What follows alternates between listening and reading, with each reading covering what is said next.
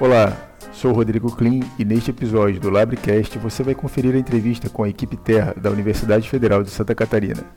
Eles estão desenvolvendo um veículo autônomo subaquático para representar o Brasil no RoboSub, uma competição internacional que coloca à prova o projeto mais eficiente dentre todos os times do mundo.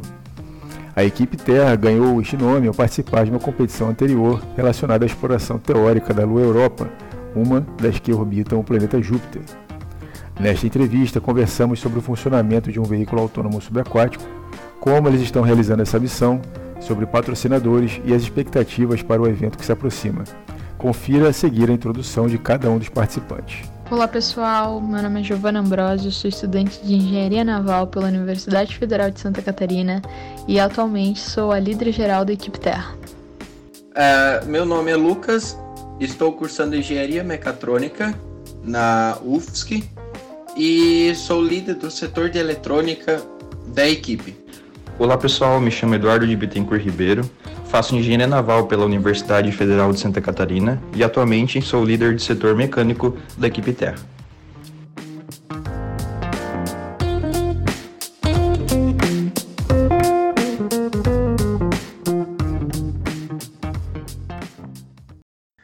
Seja bem-vindo ao Labrecast, equipe Terra. Olá, Rodrigo, tudo bem? Olá, pessoal. Tudo bem, pessoal? Olá. Obrigado pela sua presença. Sejam bem-vindos. São, são muito bem-vindos aqui ao Labcast. Mais uma, mais uma entrevista com uma equipe de ponta. É uma honra estar recebendo vocês aqui, tá? Para vocês compartilharem com, com a gente com os conhecimentos de vocês, as experiências que vocês estão adquirindo. Lembrando que, que a ideia aqui do Labre é é a gente popularizar o que vocês estão aprendendo, é que as pessoas que não estão ligadas à área acadêmica, que elas tenham acesso a essas informações, que as pessoas, os jovens que estão querendo entrar na faculdade, fazer engenharia, eles possam também ouvir esse programa e se inspirem com as coisas que vocês vão falar. Então é para essas pessoas que vocês estão falando e também para aqueles também para aqueles que vão competir com vocês, que vão querer saber o que, que vocês vão fazer na próxima competição. Né? Então fiquem à vontade e sejam bem-vindos, tá?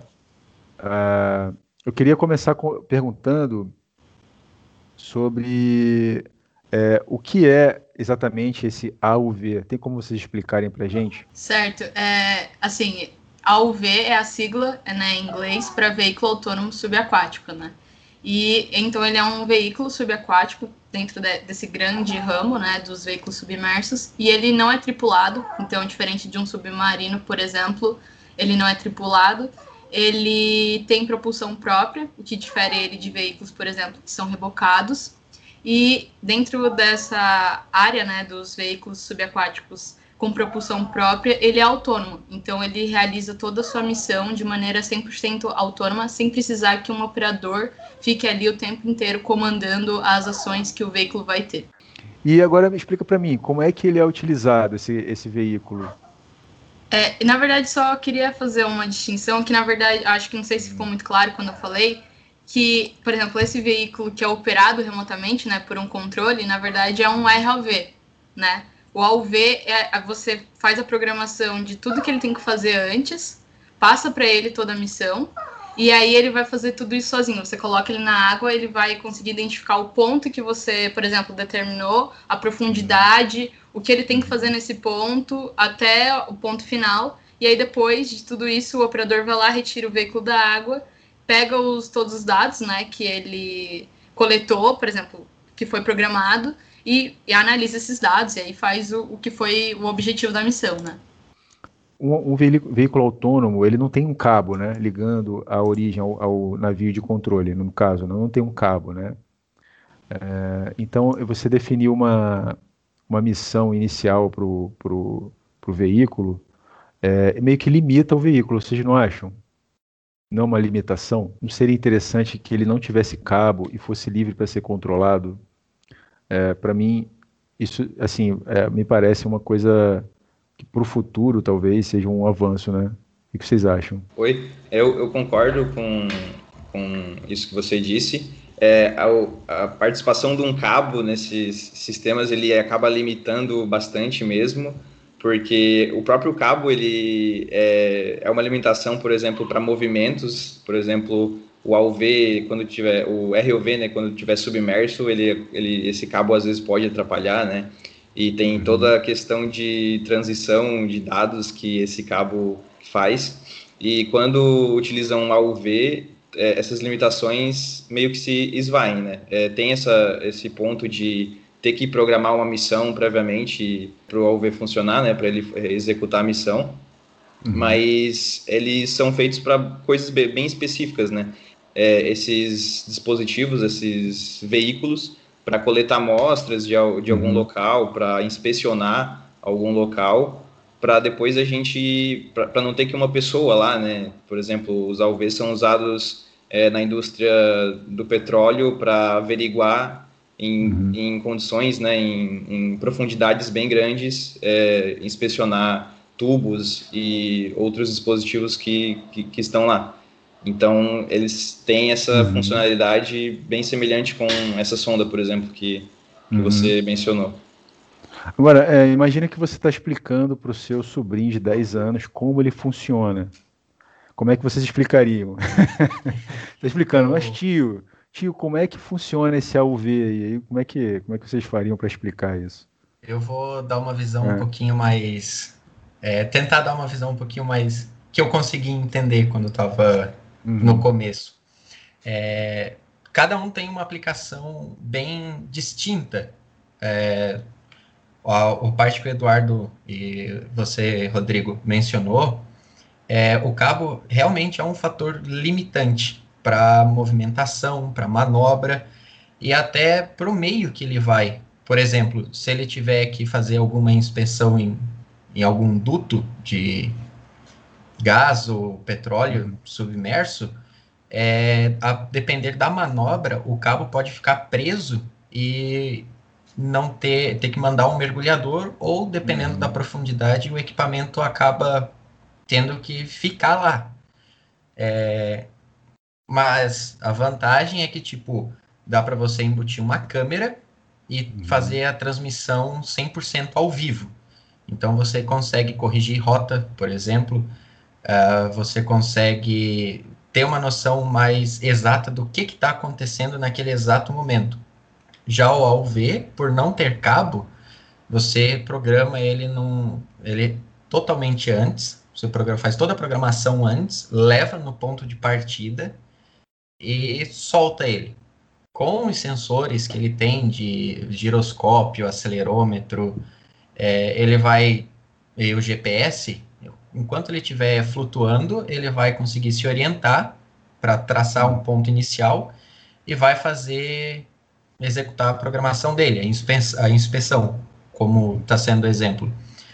É, então, lá embaixo ele vai poder fazer manobras de quase qualquer ângulo uhum. e jeito, ele não vai ter problema de enroscar em enroscar cabo, por exemplo.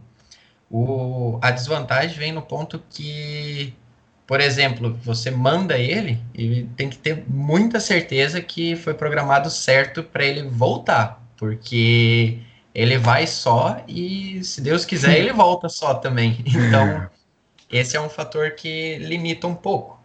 Mas uhum. é aquela coisa, você recebe ele de volta e consegue é, retirar todos os dados dele. Por que, que não tem explicando para o sobrinho de 10 hum, anos. Isso. Por que, que a gente não consegue acompanhar isso ao vivo num AUV? Exatamente por causa da falta de cabo. Para quem não sabe, é 10, 30, 10, 20 centímetros abaixo d'água não tem mais sinal que passe, não tem Wi-Fi, não tem Bluetooth, não tem WhatsApp, não tem, não funciona hum. nada. Então ele tem que ser 100% sem o cabo, ele tem que saber se virar sozinho. Mas entendi. Então, quer dizer, ele tem que ter uma missão prévia. Eu já vi um, um trabalho, é, algum tempo atrás, sobre é, inteligência artificial em AUV. É, quer dizer, para ele ter, para ele tomar decisão sozinho, quer dizer, teoricamente, ele mudar a programação dele usando inteligência artificial. Acho que isso aí é o a vanguarda da tecnologia de AUV, talvez, né? Seja assim, o limite, a fronteira te tecnológica, seja isso, né? Assim, a autonomia total, inteligência artificial, ele faz uma missão, mas se tiver alguma, por exemplo, uma correnteza que não estava programada, né, maior do que devia, ele tem como se ajustar ali a propulsão é, para ele poder se, né, isso é, isso é extremamente complexo, é um, um problema muito complexo de manobrabilidade, né, para você conseguir posicionar o submarino. Realmente é um desafio muito grande de vocês. E, e como é que, como é que a, a, equipe apareceu, assim? Como é que foi a fundação da equipe Terra? E também por que, que o nome é Equipe Terra, né? Acho que é interessante falar isso. Olha, a equipe, a ideia de montar a equipe surgiu no final de 2018, né, de um grupo de alunos que se interessava pelo, pelo ramo de alvez, né, e queria se aprofundar mais sobre isso. E aí, então, a gente juntou ali um grupo de, sei lá, cinco, oito pessoas, bem pequenininho mesmo, e montamos, assim, a equipe e, e fomos atrás de uma competição já para a gente participar, né? E, cara, o lance do nome da equipe Terra é porque eu, eu vou dar o que eu lembro, né? E aí depois uhum. os meninos comentam porque eles também estão na equipe desde o comecinho. Mas o que eu lembro uhum. é que a nossa primeira competição é a da Cobruf, né?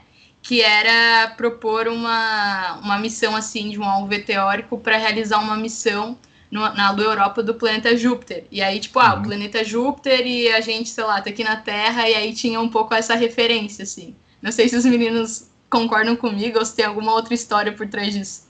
Era um trocadilho, porque ia para outro planeta. ah, então era a equipe da Terra, porque era a equipe, a equipe da Terra, porque ia para outro planeta, então entendi a equipe Terra, que representava o planeta Terra. Entendi. Legal. E, e, tudo começou então com a motivação dessa competição aí, essa competição para fazer essa, esse projeto, né, vamos dizer assim, teórico, para uma para visitar uma lua de Júpiter. É o máximo, né? Essa, essa foi a primeira competição de vocês, né? A Cobruf, a UV teórico. Era um UV teórico para visitar a lua Europa. Isso, a ideia do projeto. Na verdade, esse projeto, acho que o mais legal dele é que ele realmente existe, né? Isso é um projeto da NASA, que ela uhum. tem o uhum. objetivo de realmente explorar né, o mar da Lua Europa, se não me engano, em 2025, né? E aí, então, a Cobruf, né, que é a organização dessa competição, eles é, esse era um dos desafios, né? Eles têm vários outros, e um deles era esse, mais ligado ao UV, que foi o que nos interessou. E o objetivo é que o mar lá da Lua Europa ele é congelado, né, na superfície. Isso. Então a ideia uhum. era projetar desde o lançamento de um foguete que levaria o AUV até a aterrissagem dele lá na superfície uhum. da Terra, é, a gente perfurar essa camada superficial de gelo, é, ter uma base que ficaria na superfície e enquanto o AUV entrasse né, e coletasse dados, ele mandasse algumas informações para essa base e aí depois, é, quando ele voltasse, enfim, o operador tivesse acesso a esses dados e conseguisse uhum. trabalhar, né? É, no tem, geral, acho que isso. É, tem um filme também que mostra a Europa, eu tô querendo lembrar do filme, que tem um filme que fala sobre isso. Vocês lembram qual é o filme? Eu lembro. É um qual, que qual... vai uma equipe de astronautas explorar a lua de, de é, Júpiter, é, não é? Eu acho que o nome do filme, inclusive, é Europa, não é? É Europa, isso. Isso. Aí no final, como sempre, dá problema, né? Assim, como sempre, nesses filmes já aparece um monstro lá terrível. Inclusive lá tinha um monstro né? no, dentro da no mar da Lua, Lua, Europa tinha um peixe gigante lá que tentou devorar todo mundo. É ou não é? Eu acho que é isso, né, Lucas? Eu acho isso, que isso. É isso. O é. caso da nossa competição era mais ou menos para com esse objetivo de verificar se tem vida na, na Lua Europa, porque, uhum. como a Giovana falou, a camada externa da Lua é congelada. Só que tem estudos que dizem que o interior da Lua é líquido, é, tem água líquida e o núcleo é quente. Uhum. Então há a possibilidade de ter vida. E a ideia do projeto era tentar ir lá e, teoricamente, explorar. Como é que foi o projeto, assim? Como é que foi o desenvolvimento e a, o resultado? Como é que foi, assim, o desempenho? Eu acho que foi um grande desafio até mesmo porque era a primeira vez, né? E era, tipo, a uhum. primeira vez que a gente estava fazendo um trabalho em equipe, né? Então, tudo uhum. isso já, já tem a dificuldade, né? Meu cachorro tá latindo aqui, né? Não, não tem problema. Será que, isso é um problema? É, quem sabe faz ao vivo, pô. Ah, beleza, então. ah, é. Então era, é, acho que o desafio era esse, né, de ser a primeira vez que a gente estava atuando com uma equipe mesmo, que isso por si só já é uma dificuldade, você lidar com outras pessoas, e também por ser um desafio tão, assim, diferente, né, que não é assim tão simples você pensar em soluções claro para um ambiente como esse, tanto que uma das simplificações que foi nos passado era pensar que o mar ali, né, depois que perfurou aquela camada era parecido com a Antártida, né? Pra gente ter, uhum. conseguir trabalhar, porque senão era algo muito que a gente ficava pensando, ah, mas como que a gente vai propor alguma coisa, é. sendo que a gente não tem ideia nenhuma, né? Sobre isso. É. E então acho que o, o, ambiente em si, a ideia de ser aeroespacial, isso já era uma grande dificuldade, assim, né? E o mais legal é que dentro da nossa faculdade, por exemplo, eu sou do curso de engenharia naval, o Eduardo também, já o piano é de mecatrônica, mas a gente também tem um curso de engenharia aeroespacial. E quando a gente participou dessa competição, a gente tinha um grande um setor só para isso. Então, tinha várias pessoas de aeroespacial que aí eles planejaram tudo, a, a como mandar isso para lá, como aterrissar, o pouso, enfim, eles pensaram toda essa parte assim. Fantástico. E agora, agora assim, num ambiente tão diferente, vocês é, provavelmente tiveram que pensar fora da caixa né, tiveram que criar alternativas que a gente chama de inovações disruptivas, né? Assim, alguma coisa deve ter sido bem diferente, né? Se tiveram que criar provavelmente alguma coisa bem diferente do que seria aqui no ambiente bem comportado do terráqueo, né? Teve alguma coisa diferente que vocês conseguiram implementar no projeto, que vocês podem dizer assim, que devido às condições diferentes, diferenciadas da Europa, a gente teve que fazer essa inovação, quer dizer, teve que colocar uma coisa nova no, no AUV. Ou basicamente não teve muita diferença? Na parte de eletrônica, uma, uma dificuldade foi a parte de imagem mesmo. Porque imagem e o sonar mesmo. Porque, por exemplo, se você tem algo sólido e denso na, na frente de um sonar, ele vai identificar, vai colocar a distância e o, mais ou menos o formato. Só que lá, teoricamente, só tem gelo.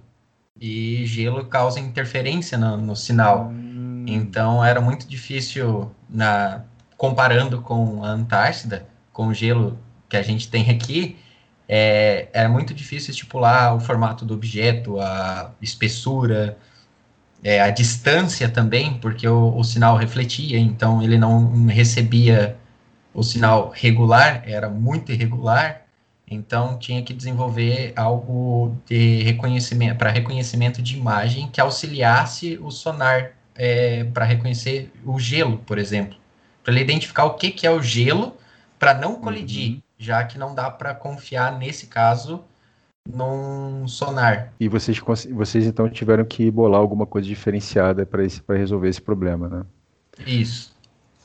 Vocês chegaram a. Você conhece a história do 20 mil léguas submarinas? Acontece uma coisa parecida, do Júlio Verne.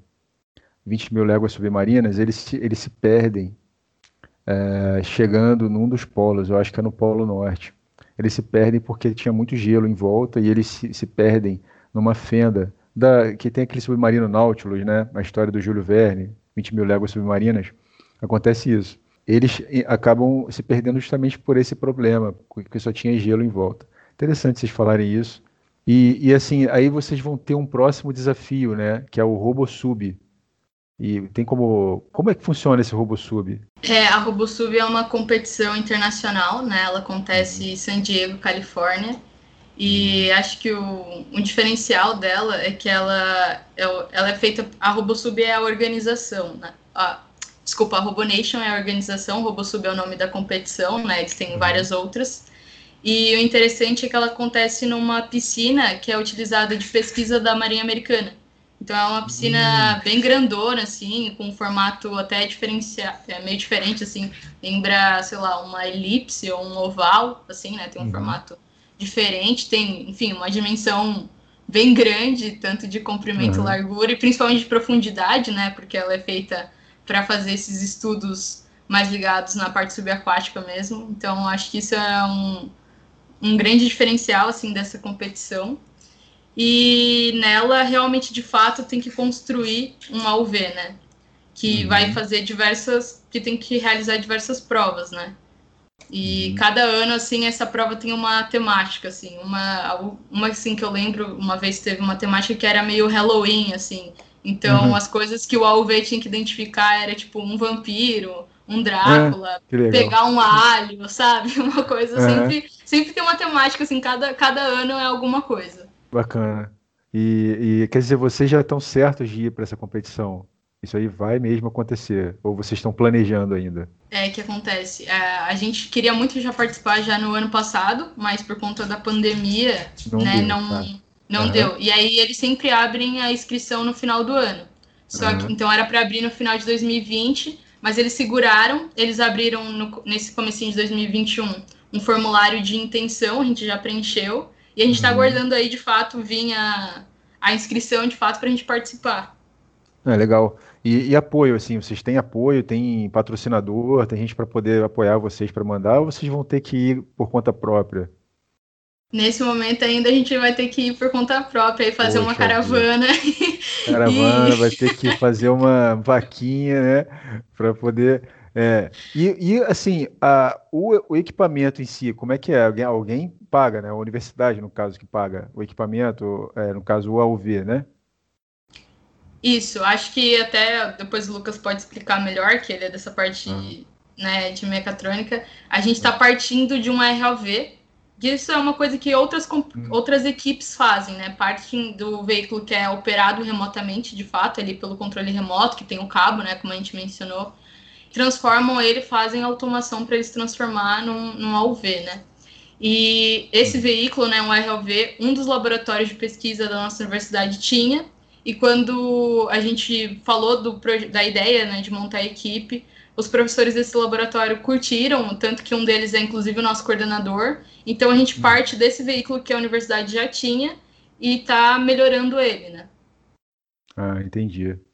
É, então, então vocês vão partir de um equipamento que já tem na, na universidade, vão fazer adaptações, né? Pra, mesmo assim, né? Essas adaptações não devem ser simples, né? Vocês vão ter que fazer, vão ter que ter equipamento, vão ter que receber né, de repente ter uma parceria de uma empresa para poder ceder para vocês um equipamento, ou uma placa, né, uma placa de controle, sei lá, uma, uma câmera, uma coisa assim, um propulsor, né, uma impressora 3D que vocês podem precisar, esse tipo de coisa, né? Vocês vão precisar disso, com certeza. Com, né? tipo com certeza absoluta, porque tudo é. nesse ramo é tudo muito caro, né?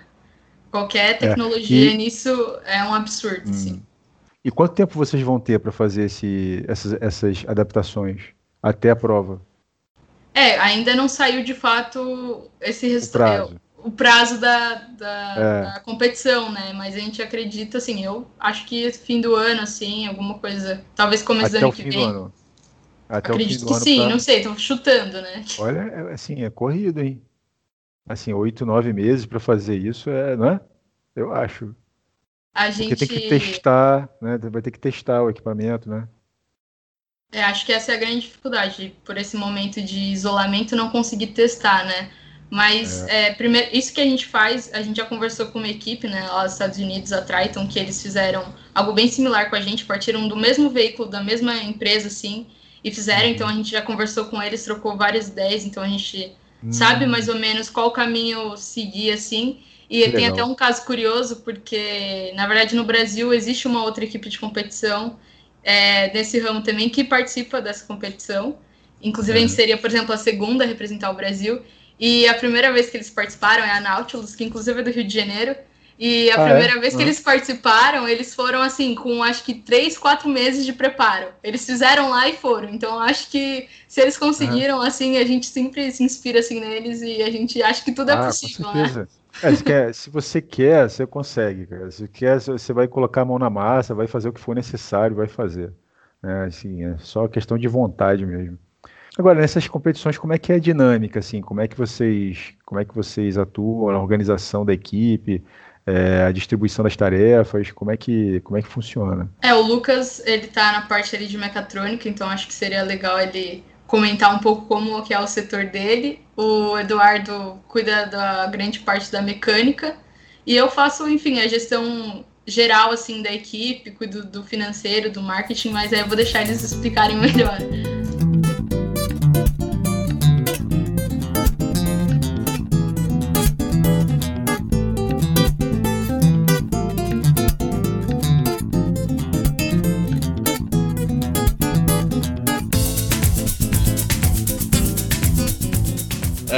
Eu sou o líder do setor é, mecânico e basicamente a gente lida com a estrutura, a parte estrutural do, do nosso veículo e também a gente realiza as modelagens e também simulações é, de arrasto, por exemplo, e simulações estruturais para é, medir os esforços da nossa, do nosso AUV, do nosso veículo. Nessa parte a gente tem, a gente vê bastante sobre os nossos propulsores, é, alocação dos propulsores no nosso, na nossa estrutura, para tentar garantir o máximo de graus de liberdade possível também.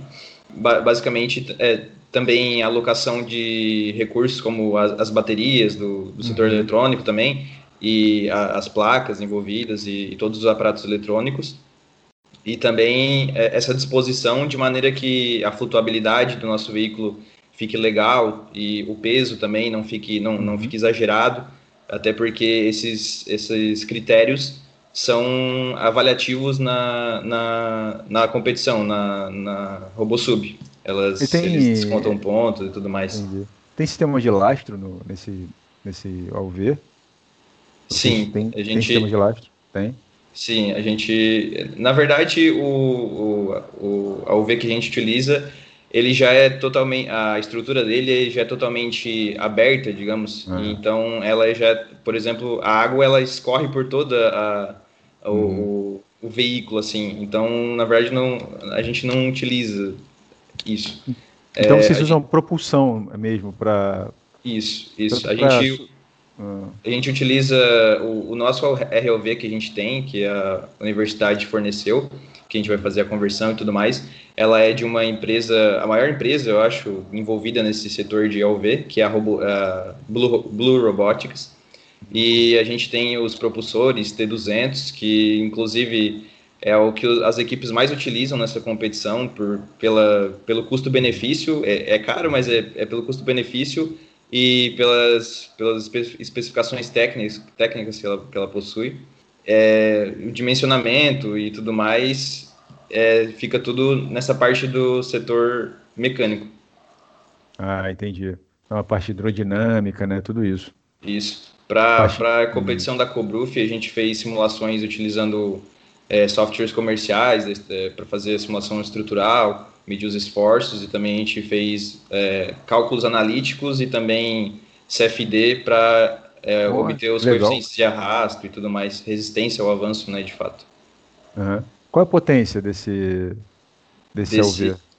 Do, é, do AUV em si, é, tem, na verdade, dos propulsores, né, que a gente utiliza. É. O T200, é, ele tem duas faixas ali que pode usar de voltagem, de energia, mas o máximo, a potência máxima que ele, máximo, ele é. consegue fornecer é cerca de 650 watts, mais ou menos. Uhum. Então a gente utiliza, se eu não me engano, agora acho que uns seis professores ou, ou mais. A gente tem mais no laboratório, mas a gente ainda estuda um pouco. É, a gente vai fazer a conversão né, de ROV para UV e a gente pode ainda trocar, usar menos, usar mais uhum. é, propulsores na nossa, na nossa estrutura. E de qual velocidade que ele chega? Ah, não, não é muito rápido, não. Acho que. Não, putz, não me recordo agora, mas. Três nós, é, acredito, acredito que sim, é por aí. Não, não é muito rápido, até porque é, não, não dá para fazer um, um, v, um AUV que tem que fazer algumas tarefas que seja tão é. rápido, né? A função é. dele não é correr, é manobrar. Ele tem que isso, ter uma exatamente. boa manobrabilidade, né? É isso, isso, exatamente. Que é o mais difícil, né? Porque para correr é fácil, só você fazer um torpedo e botar isso. ele para correr. Exatamente. É, mas não é o Até caso. Pela, pelo, pela forma dele, não, não é muito legal ele correr, ele é, digamos, quadradão, assim, ele é mais, mais quadrado. Uhum. E é justamente para essas missões de manobrabilidade, pegar, pegar corpos de prova imersos na água e tudo mais. Quer dizer, além de tudo, ele tem também um braço para poder pegar as coisas. É, então, o nosso não tem é. ainda. Mas, ainda, mas vai é, ter. É, Esse vai é, ter. a gente está focando, é, por, por enquanto, nas partes de reconhecimento de imagem e ah, tá. é, posição do AUV, ele saber onde ele está naquele momento e controle de direções e dos propulsores. Mas braço robótico e algum local para pegar amostras é um, é um objeto de estudo futuro nosso para a competição. Para essa competição, para o RoboSub já. Isso, isso, para RoboSub. Isso é mecatrônica, isso aí deve ser a área do Lucas. É. Né, Lucas? É, então... bra... Como é que vai ser esse braço aí? Então, eu revirei um pouco o laboratório da universidade e encontrei um projeto de TCC de algum aluno que fez algum tempo atrás de um braço robótico. Só que ficou parado, guardado, e o dia que a gente precisou pegar uma placa controladora, uma Raspberry, é, a gente eu acabei encontrando todo o código de programação para controlar esse braço funcionando. Então, Bacana. Um problema menos. Agora falta o que braço. Legal. A Isso é sorte campeão, hein? Isso é sorte campeão. Às vezes é. a sorte dá um tchau pra gente. É, isso aí. É, hum. como o Eduardo falou, é, a ideia dele não é ser muito rápido, porque assim, vou usar um, um paralelo um pouco distante, Assim como um avião não pode voar com o trem de pouso abaixado por causa do sistema hidráulico e dependendo da velocidade ele pode danificar o sistema, o, o nosso ROV, que vai se tornar um AUV, ele não pode ir muito rápido por causa de toda a limitação mecânica dele. Ele não é hidrodinamicamente lindo para comportado, né? não tem isso, isso. e tal. Ah, Isso, para fazer manobras, girar em torno do próprio eixo, é, emergir e submergir rápido, ele consegue, só que velocidade, mesmo para ir para frente ou para trás, ou até mesmo para os lados, é um pouco mais complicado por causa da forma quadrada dele. E a estrutura... Vocês têm um tanque, uh, vocês têm um tanque de prova aí, né? Santa Catarina. Tem Agora temos um na universidade, só na que universidade. ainda não tivemos a oportunidade de visitar é, da testar pandemia. ele. Ah, vocês vão usar ele muito, né? Pelo jeito, né? Vão ter vamos, que usar bastante. É. A maioria dos testes, apesar de ser simulação, é, como dizem, a teoria é diferente da prática, então no simulador funciona, só que é, eu já trabalhei com a ROV e é lindo funcionando no computador, mas quando coloca na prática tem que tudo refazer tudo. Né? É. Então aí tem um complica um pouquinho. Entendi. É, e tem, é, como é que tem como fazer assim, dar uma passada rápida? Quais são os sensores que vocês têm nesse nesse AOV? O que, que o que, que tem a bordo dele para você poder fazer esse controle, fazer essa cumprir essas missões? Tem como falar sobre isso? Uhum. É, até o momento a gente tem um giroscópio e uhum. um acelerômetro. O giroscópio uhum. para a gente saber a angulação e a direção que ele está inclinado e o acelerômetro para medir a velocidade e saber a distância que ele percorreu e enfim, para a gente ter noção disso. Além de ter uma câmera em uma câmera HD com com abertura que com uma abertura um pouco maior para captar um pouco mais de luz quando ele está debaixo d'água. É, uhum. Para auxiliar a câmera, a gente também tem iluminação dele mesmo, quatro LEDs por enquanto, a gente só tem esses. A gente está pensando em colocar um, um DVL, que é um radar de penetração profunda, só que hum. precisamos de alguns patrocinadores. Patrocinadores. o equipamento é importado, não é, a maioria desses equipamentos é importado, então fica um pouco. Quanto de... custa um sensor desse? Só por curiosidade. Olha, chutando bem baixo, em torno de 2 mil dólares para cima. 2 mil dólares. Hum... Então é um equipamento bem caro e até grandinho para caber dentro do, uhum. do AUV. Mas vocês, é, vocês vão ter esse equipamento para usar em todas as próximas missões que vocês tiverem. A equipe vai ficar para a equipe, né? Eu acho que é legal ter é, essa contribuição de alguém que possa, possa ajudar aí, possa dar essa força para a equipe que vai ficar lá eternizado no, né, no... Como é que é o nome do robô de vocês? Tem nome, deve ter um nome, né? Não tem nome? A gente só tem o nome de bancada dele, que é o, é. o da simulação, que a gente chama ele de Woody. Woody, ah, tá. É porque tem o lá o do Star Wars, né? Tem o, C, o C, C, C3PO, né? Tem o outro, o baixinho, que é o é, eu sei, mas eu dei um branco agora. Fugiu agora, é o. Pô, vamos lá, vamos lembrar. Isso aqui depois Aí eu faço mecatrônica, é, complicou Pô, um pouco. o cara faz mecatrônica. mas eu não Tinha que saber, Lucas. Tem que saber, isso aí é currículo, cara. Isso é currículo. Tem que saber é o robô do Wars. É. Ó, tem o BB-8, BB-8. Ah, é o R2D2. R2D2, isso. É, então, Pô, tem o R2D2, C3PO, o BB8, agora tem o do, da equipe Terra também, que é o Woody, né? Legal, bacana. E, e aí, gente, queria que vocês falassem um pouco também sobre o que, que vocês estão, é, o que, que vocês, assim, como pessoalmente, profissionalmente, é, como que tem sido essa experiência para cada um de vocês? O que vocês têm percebido como ganho individual? Agora vocês vão estar tá falando mais para a garotada que está chegando, para quem está interessado em fazer engenharia, para quem está querendo fazer naval, mecatrônica ou qualquer outra engenharia né, similar. O que, que vocês acham? Queria que vocês compartilhassem com, é, com, com, com a audiência como tem sido essa experiência para vocês em participar da equipe Terra. Olha, falando sobre a minha experiência pessoal, eu particularmente escolhi engenharia naval por causa desse ramo, assim, de alveia, coisas mais subaquáticas. Então, acho que a equipe, assim, foi uma oportunidade de realmente vivenciar na prática, é, estudar mais sobre esse assunto que me interessou anos atrás, né? Que me fez é, estudar engenharia naval. E eu acho que é muito legal, assim, fazer parte de uma equipe de competição, porque você consegue aplicar, né, os, os conteúdos teóricos que você vê com os professores você aprende também muitas coisas novas que você não vai ver na sala de aula.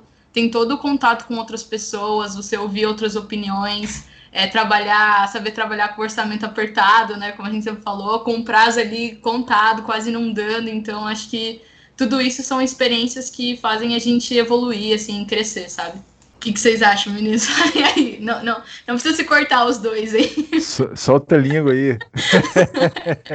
é, da minha parte também eu, eu, faço das palavras da Giovana, da Giovana as minhas. É, também tem todo um ganho de, de responsabilidade, né? Por exemplo, quando você é líder de um, de um setor, é, você meio que tem uma visão mais ampla da, das atividades que estão acontecendo e, cara, é, dentro, dentro da sala de aula na faculdade e é, aplicando essas coisas é um mundo totalmente diferente. É, é, é, é, muito legal você, você aplicar as coisas e estudar mais sobre um assunto que você tem interesse e sair um pouco daquelas coisas de ah, fazer exercício das aulas e tudo mais e, é. ver, e ver mais sobre Prática. coisas, digamos, que de tecnologia e do futuro. Então, é, para mim foi bem gratificante também toda, toda essa experiência. É, eu vou ser o do contra aqui e falar que eu nunca imaginava que ia trabalhar com essa área. Tipo, sempre achei interessante, mas nunca sonhei em trabalhar com, com uma equipe de competição voltada para isso, sabe? É, até fiquei surpreso, porque quando, quando a gente começou a criar a equipe, é, tinha várias pessoas para os setores de mecânica e de eletrônica só tinha eu. Então eu era o líder e o subordinado e foi um tempo assim. E é interessante porque eu sempre a gente sabe que qualquer coisa que tem eletrônica tem todo um cálculo e uma equipe por trás trabalhando. Só que não imagina a quantidade de dados que a gente tem que lidar.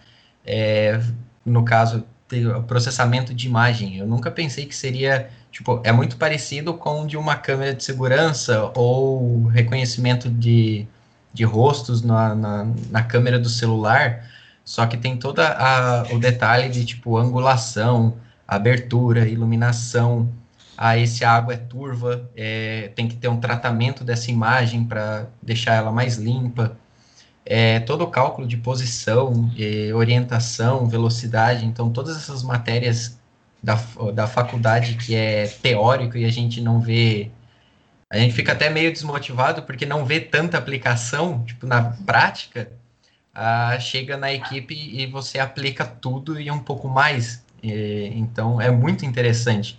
Sem falar que, como o Eduardo falou, é um mundo totalmente.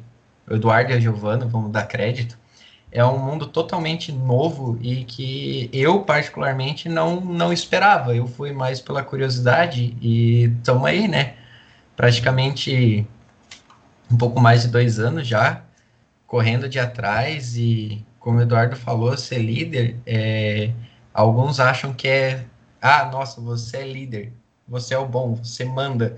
Não é bem assim, a gente tem que correr, vir à noite estudando e fazendo cálculo e programando e simulando. Então, é um negócio muito interessante que eu, particularmente, tenho interesse em continuar na área após sair da universidade, mas uhum. é algo que inicialmente não estava nos planos. Hum. Outra coisa que eu acho é. legal também comentar é que a própria experiência, por exemplo, que as competições trazem pra gente, né? Apesar de a gente nunca ter participado ainda presencialmente, que é o nosso sonho, por exemplo, só hum. assim, programando aqui, desenvolvendo, a gente, poxa, já conversou com uma equipe dos Estados Unidos, coisa que, sei lá, eu nunca imaginei que a gente pudesse fazer. A gente sempre uhum. troca ideia também com a equipe do Rio de Janeiro e tipo, poxa, a gente pode estar desenvolvendo um projeto que a gente vai levar para testar numa piscina que é objeto de estudo da Marinha Americana, né? Olha isso, que coisa tipo muito louca. A gente desenvolveu um projeto teórico para um AUV que é a mesma missão que a NASA também desenvolve. Então acho que essas experiências assim são muito diferentes e que é, acho que só uma equipe de competição assim pode realmente proporcionar assim para um, um estudante, sabe, de engenharia. É uma maturidade que vocês estão ganhando que quem não está participando não tem noção do que, que é, né? Assim, porque estão vivenciando um projeto real, que vocês vão ter que entregar resultado, né? É, a diferença de um cálculo, como o Eduardo falou, de um cálculo que você faz, né, teórico, é, não, aquele cálculo que você faz, você vai colocar em prática, tem que funcionar. É... A gente aprende a ouvir mais e falar menos também. E, nossa, a satisfação que não, a gente não tem, em, por exemplo, a NASA para essa para ir para a Europa, para a Lua Europa, eles têm um orçamento gigantesco. e a gente tem que fazer algo muito parecido com, sei lá, tipo, Zero. 100 reais, sabe? e funciona, e funciona. E funciona. Não é tão bom quanto deles, mas a gente consegue fazer funcionar. Então, dá um orgulho pessoal assim muito grande, porque, cara, eles têm milhões para usar de dinheiro e tentativa e erro quase à vontade. E a gente não tem duas tentativas sequer, a gente tem uma tentativa e ainda não pode usar ela direito, tem que fazer funcionar em menos até. Então é um ganho muito grande. Gente, queria agradecer vocês, foi muito bom o bate-papo, foi muito, assim, muito, muito, muito agradável. Queria agradecer Giovana, muito obrigado. Eduardo, valeu pela presença. Lucas, muito obrigado, valeu mesmo. Tá? É, assim, é, eu tenho certeza que quem chegou até aqui, quem ouviu, a, adorou também a conversa, se informou muito. Vocês estão de parabéns pelo projeto de vocês. Desejo boa sorte no RoboSub. Vocês possam levantar lá ouvir o hino nacional lá na hora do pódio. É, igual o Ayrton Senna, levantar a bandeirinha lá do Brasil, certo? E, e é isso, tá bom? É, agradeço a vocês, agradeço também aos ouvintes pela, pela presença até aqui e até a próxima.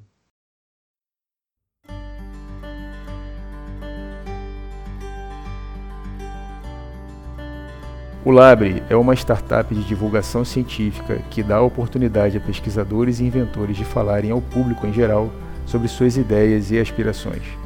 A missão do Labre é trabalhar para que cada uma dessas ideias saia do papel.